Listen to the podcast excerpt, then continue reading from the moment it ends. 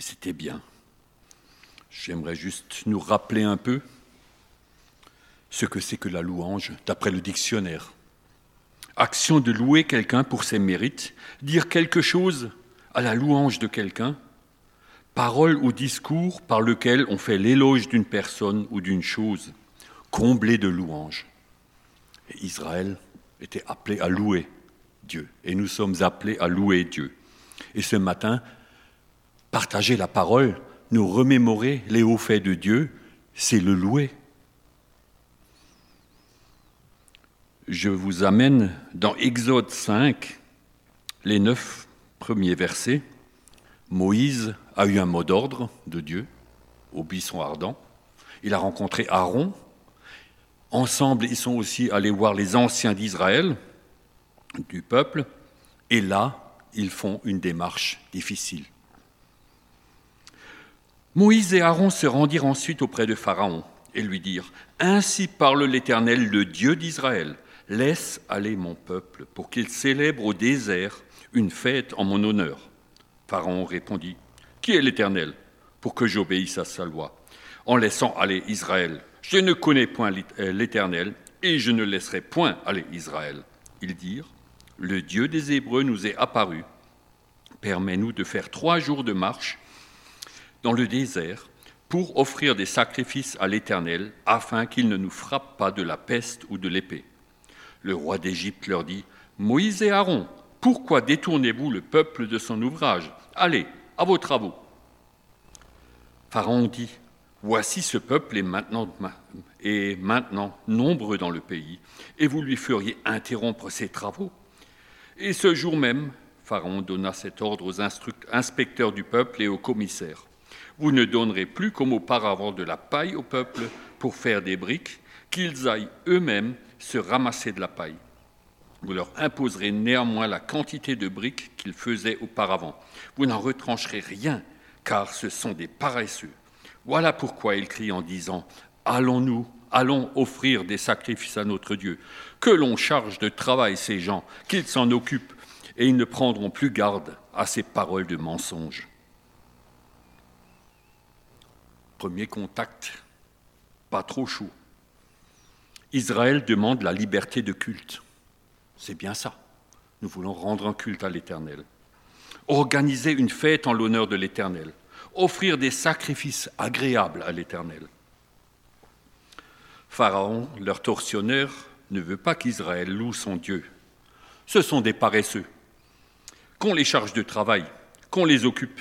Il ne faut pas qu'ils prennent garde à ces paroles de mensonge. Paroles de mensonge, l'ennemi cite par là la Bible et ses préceptes pour nous. Hein. Il ne faut pas qu'ils écoutent ces paroles de mensonge. Il faut les charger. L'ennemi a peur que le peuple ne loue l'Éternel, car l'Éternel siège au milieu des louanges d'Israël dans le psaume 22. Là où il y a de la louange, l'ennemi doit reculer.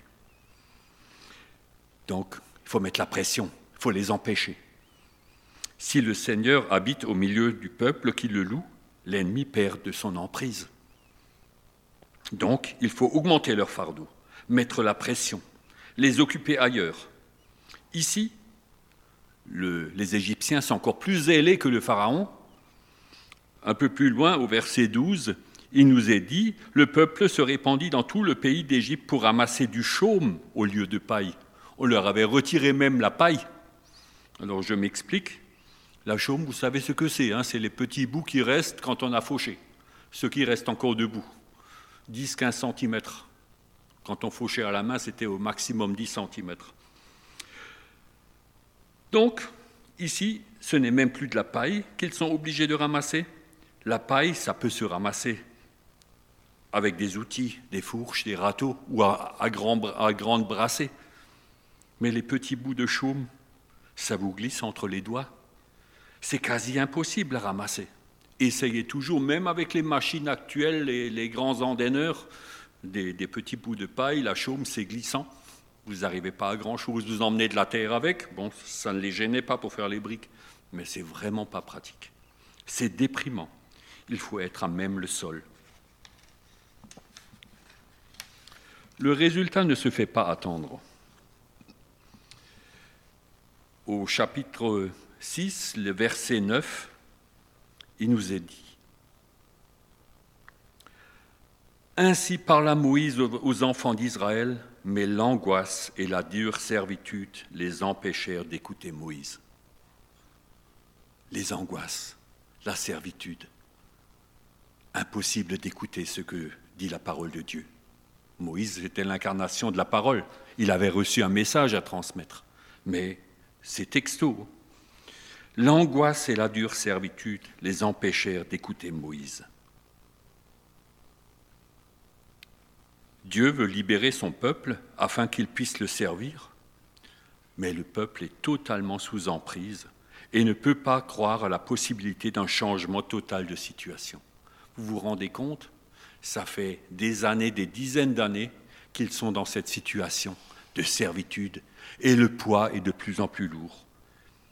C'est quasiment impossible. Les quotas imposés ne sont pas réalisables. Vous voyez bien, Hier, avant-hier, vous n'avez plus réussi. Depuis que vous ramassez les chaumes, vous n'arrivez même plus à faire la même quantité, alors que c'était dans le contrat. Pourquoi n'avez-vous pas achevé hier et aujourd'hui, comme auparavant, la quantité de briques qui vous avait été fixée Alors, avec Pharaon, c'est un dialogue de sourds. Moïse et Aaron retournent annonce le plan de Dieu pour Israël, laisse aller mon peuple, célébrer une fête en mon honneur. Pharaon, je ne connais pas l'Éternel, je n'obéirai pas. Moïse et Aaron, Dieu nous est apparu, laisse-nous lui faire un culte.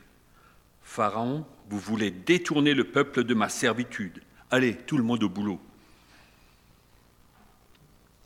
Dieu a préparé une délivrance parfaite. Les commissaires du peuple, ça, c'est des juifs. Ça, c'est des, juifs qui étaient un peu plus haut placés, qui devaient veiller, des contremaîtres qui devaient veiller au résultat.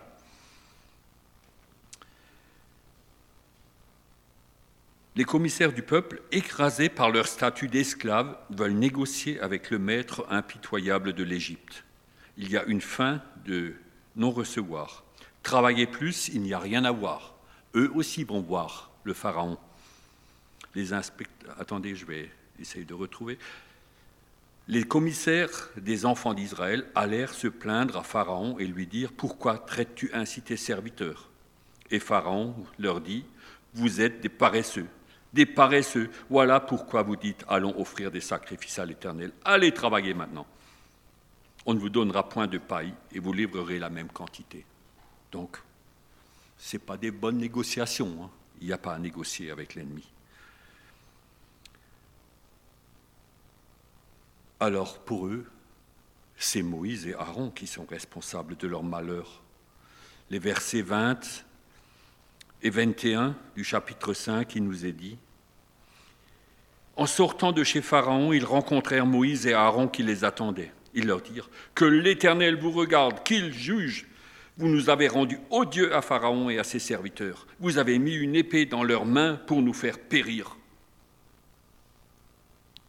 Ils ont accompli leur mission, les deux frères, et donc ça leur retombe dessus. Les commissaires n'ont pas d'autre choix. Pharaon est trop puissant pour eux. Donc, les troubles faits, ceux qui ont chatouillé un peu les frelons, c'est Moïse et Aaron. Pourtant, c'est bien leurs cris qui sont venus aux oreilles de l'Éternel au chapitre précédent, quand, Dieu rencontre Moïse au buisson ardent, il a dit, les cris, la souffrance est montée jusque moi, les cris de mon peuple. J'ai vu la, souffrance de mon peuple en Égypte, j'ai entendu leurs cris que lui font pousser ses oppresseurs, car je connais ses douleurs, je suis descendu pour le délivrer de la main des Égyptiens. Et aujourd'hui, les choses ont-elles changé? Combien d'entre nous, parmi nos contemporains et aussi parmi le peuple de Dieu, sont écrasés par des fardeaux, des soucis, des charges, des angoisses, de la pression, des joues, la maladie.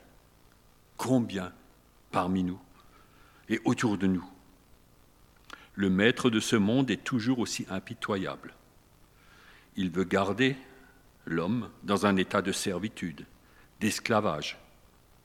Il met tellement de pression que l'idée d'une vraie liberté semble non atteignable. Être vraiment libre, dégagé de toutes ces angoisses, c'est presque inimaginable. Nous gémissons intérieurement, mais par pudeur et parfois par honte, nous n'appelons même plus au secours auprès du Sauveur ou auprès de nos frères et sœurs en lui. Je vous encourage là à lire le psaume et à relire le psaume 107. Vous pouvez vraiment liser ce psaume, mais chaque jour de cette semaine. Dans ce psaume, le psalmiste décrit tellement bien les circonstances de la vie. Désert, solitude, affamé, captif, mourant, insensé, coupable, prisonnier, malheureux. Et quatre fois, dans ce psaume, le psalmiste répète, Dans leur détresse, ils crièrent à l'Éternel et il les délivra de leurs angoisses. Relisez-le. Chaque fois, c'est un autre paquet de souffrance. Et chaque fois, ce peuple crie vers l'Éternel et il les délivre de leurs angoisses. C'est un peu comme du temps des juges, où le peuple était oppressé, il criait à Dieu, Dieu envoyait un secours, et après on l'oubliait.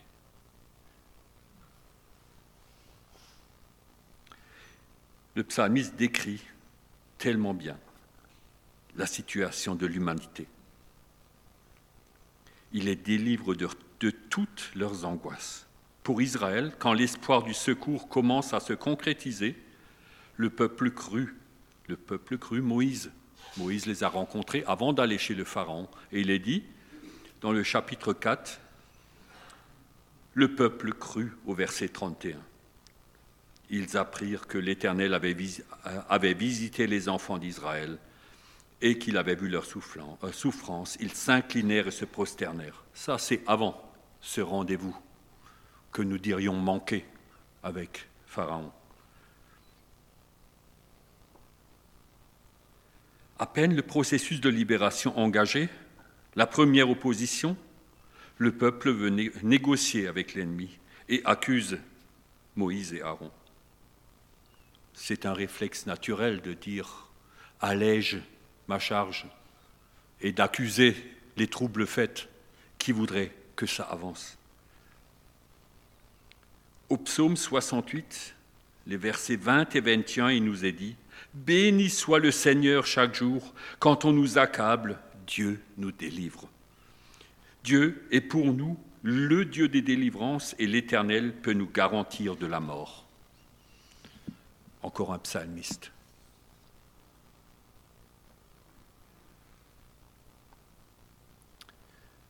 Dans Jean, 1 Jean 3, 8, il nous est dit, Le Fils de Dieu est paru afin de détruire les œuvres du diable. Et Jésus nous exhorte à rejeter tout fardeau et le péché qui nous enveloppe si facilement et à courir avec persévérance dans la carrière qui nous est ouverte. Considérez en effet celui qui a supporté contre sa personne une telle opposition de la part des pécheurs, afin que vous ne vous laissiez point, que vous ne vous lassiez point l'âme découragée.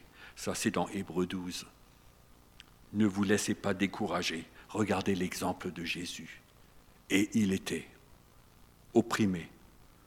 On vient de le commémorer les jours avant Pâques, avant la crucifixion, lors de la crucifixion. Le Seigneur a prévu que l'Église, l'épouse, soit l'endroit où les fardeaux, les liens, les oppressions, tout ce qui veut nous garder dans la crainte puissent être portés, déliés, guéris. J'ai pensé à un exemple pratique dans le livre des Misérables. Je ne l'ai pas relu, ça date d'il y a 45-50 ans. Par contre, je me souviens d'une chose, une anecdote Jean Valjean, qui se promène ou qui, marche dans Paris, il voit un attroupement et il y a une carriole dont une roue a cassé et le conducteur, il est en dessous. Je me souviens, le vieux monsieur s'appelait le père Fauchelevent. Et il est coincé en dessous. Qu'est-ce qu'on fait? Et tout le monde regarde. Et Jean Valjean, qui était un homme très costaud, il, est, il a rampé sous cette carriole et il l'a soulevé.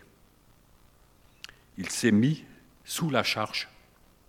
Et au moment où la carriole commence à se soulever, je me souviens, il était écrit Vingt bras enlèvent le poids qui écrase. Ils soulevèrent et déplacèrent la carriole. C'était si simple que ça. Mais cet homme savait qu'il avait une certaine force physique, mais il n'a pas regardé comme les autres. Il s'est mis sous la charge et de son dos, il a levé. En même temps, il s'est exposé parce que celui qui le cherchait pour le remettre en prison était à côté. Et je ne sais plus comment s'appelait ce policier. Pardon? Javez. Et donc, il était à côté et lui a dit, je connaissais un homme qui était fort comme toi. Et il s'est exposé, même au risque de se faire arrêter. Vous voyez Ça, c'est un exemple pratique. Comment l'Église peut aider physiquement. J'ai un autre exemple qui est, qui est plutôt relatif à ce que nous pouvons faire en priant. Il y a quelques années, quand je travaillais encore, je fauchais le long d'une route entre Kirwiller et Ringendorf, et sans penser à rien, tout à, tout à coup, il y a eu un craquement, et le voile de ma roue arrière, il a cassé. Et le tracteur, il s'est affaissé. Je pensais à rien. D'un coup, toutes les, là où il y a les, les boulons, tout s'est fissuré, crac, crac, crac, et la partie qui était sur les cieux a cassé. Et je me suis retrouvé au sol. Et la machine, elle est accolée au tracteur à ça. J'ai téléphoné, j'ai dit, bon, je suis presque sur la route encore, euh, si quelqu'un peut venir m'aider. Et puis j'ai regardé, je connais un peu les machines. Je me suis dit, je ne sais pas comment il va mettre un cric là en dessous pour soulever. C'était à ça du sol. Et le gars, il vient, il met un coussin tout petit sous la machine, et il prend son compresseur et il souffle. Et tout à coup, la machine, elle s'est relevée, elle s'est relevée, elle était à 20 cm, jusqu'à ce qu'il puisse mettre son cric. Et ce souffle, pour moi, c'est la prière des croyants.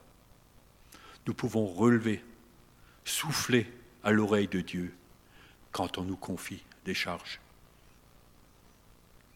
Et ce qui est dommage, c'est que souvent, quand nous avons des charges, nous nous cachons. Au lieu d'aller vers les frères et sœurs, nous nous cachons. Et parfois, en disant, écoute, là, ça ne va pas. L'Assemblée est là pour porter. Par contre, malheureusement, l'Église a parfois confondu sa mission, au lieu de décharger, elle a imposé, des jougs. Dans Acte 15, les versets 5 et 10, je ne lis pas l'ensemble, quelques-uns du parti des pharisiens qui avaient cru, hein, qui sont devenus croyants, se levèrent en disant qu'il fallait circoncire les païens et exiger l'observation de la loi de Moïse. Donc, ce sont des païens, donc il faut revenir à cette loi, ce qui n'était pas demandé par le Seigneur. La réponse des apôtres, pourquoi tentez-vous Dieu en mettant sur le cou des disciples un joug que ni vos pères, nos pères, ni nous n'avons pu porter. Et ça, c'est de la religion. On écrase des gens par la religion. Et ça s'est aussi fait dans les religions chrétiennes. Dieu veut une relation avec chacun d'entre nous. Alors, on a essayé de faire des règles, il faut faire ça, ça, ça, et sinon, tu n'es pas bon. Ça n'a rien à voir avec l'Évangile. L'Évangile, c'est un accès libre, la bonne nouvelle, l'accès libre auprès du Père. Parfois, certaines situations, de nos situations de servitude, découlent de non-respect des recommandations de Dieu. Et là, j'aimerais lire dans 2 Corinthiens une recommandation que, que le Seigneur a donnée par l'apôtre Paul.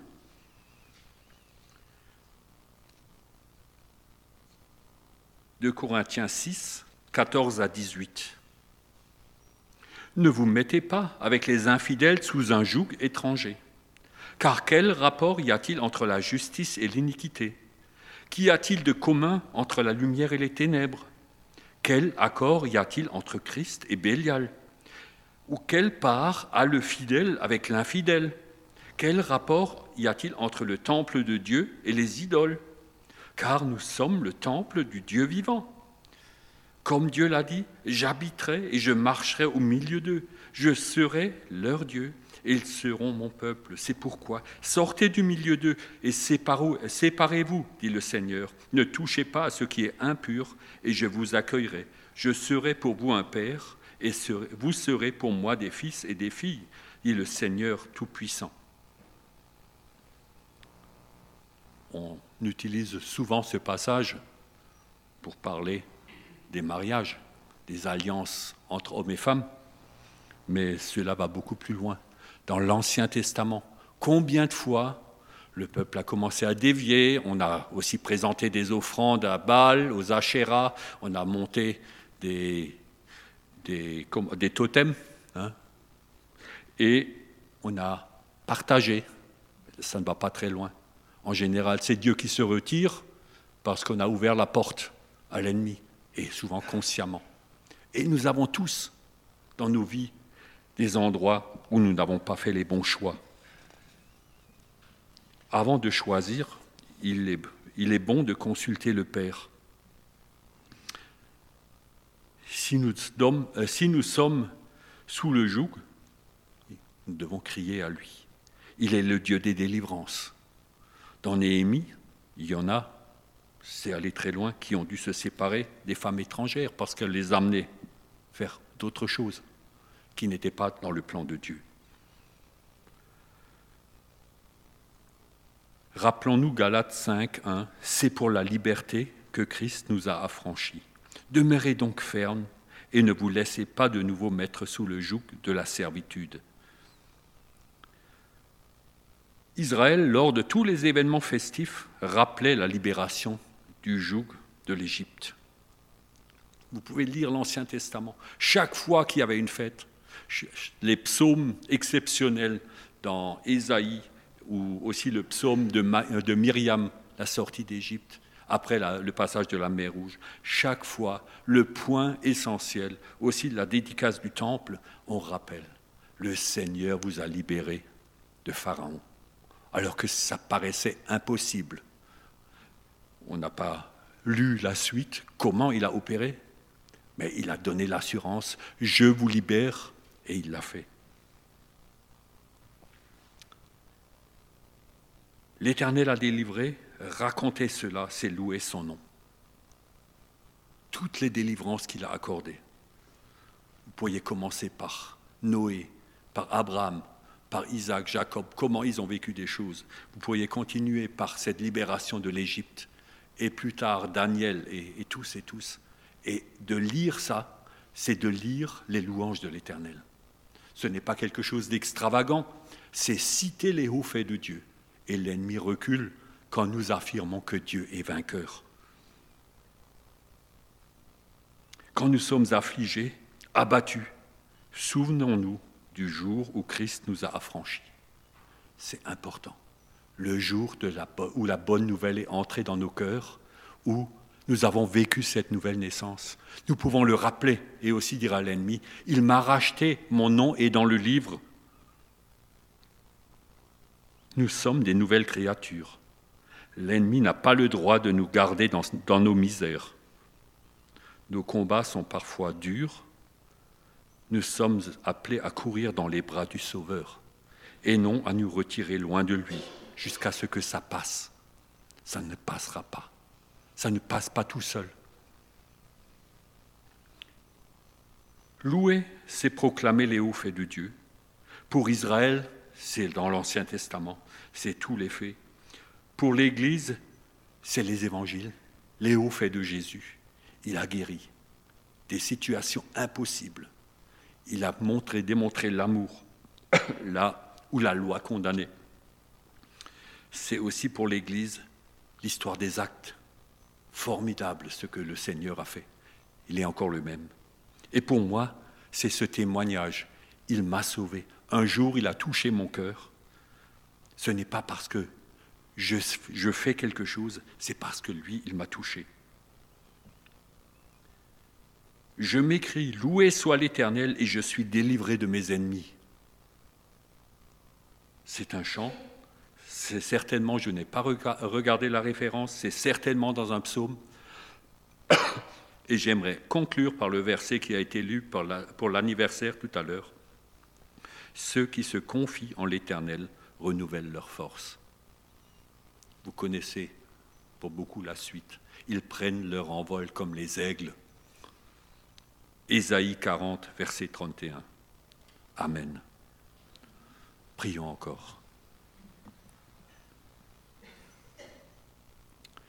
Père, nous n'avons pas besoin de, d'embellir oui, notre image. Toi, tu connais toutes nos situations. Et nous te demandons, Seigneur, cette délivrance pour ceux qui en ont besoin, Seigneur, aussi cette sérénité que toi tu donnes aussi quand nous sommes dans les doutes, Seigneur, quand nous sommes dans l'affliction. Tu es là, tu as dit, je suis avec vous tous les jours jusqu'à la fin du monde. Et c'est une promesse, Seigneur, que tu tiens.